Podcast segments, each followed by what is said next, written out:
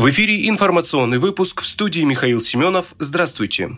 Около 10 тысяч мобилизованных россиян вернули домой. Об этом сообщил председатель Комитета Госдумы по обороне Андрей Картополов. Он в пятницу встретился с волонтерами «Единой России» в Петербурге. На сегодняшний день вернули по стране почти 10 тысяч человек по разным причинам. Безусловно, такие случаи есть. По ним проводится разбирательство и, конечно, человека будут возвращать, сказал Картополов журналистам. Он добавил, что план частичной мобилизации в Петербурге успешно идет в соответствии с плановым заданием.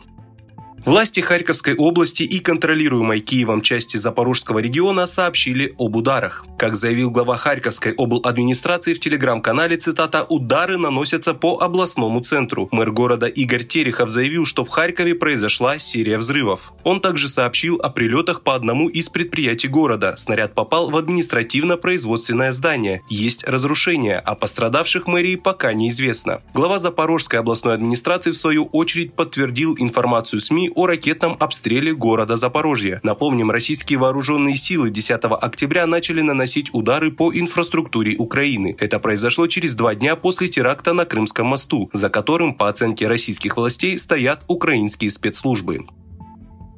После обстрела ВСУ гражданской переправы в Херсоне погибли двое журналистов. Два сотрудника телерадиокомпании Херсонской области Таврия значатся среди погибших после ракетного обстрела переправы в Херсоне, сообщила заместитель губернатора региона Екатерина Губарева. После вечернего обстрела ВСУ погибли по меньшей мере два человека из команды, рассказала Губарева в своем телеграм-канале, опубликовав фото разбитой газели компании. Напомню, украинские войска вечером в четверг нанесли ракетный удар из РСЗО «Хаймарс» по переправе в Херсоне. Число погибших выросло до четырех человек. Несколько человек ранены, им оказывается помощь, сообщал заместитель главы администрации области Кирилл Стремоусов.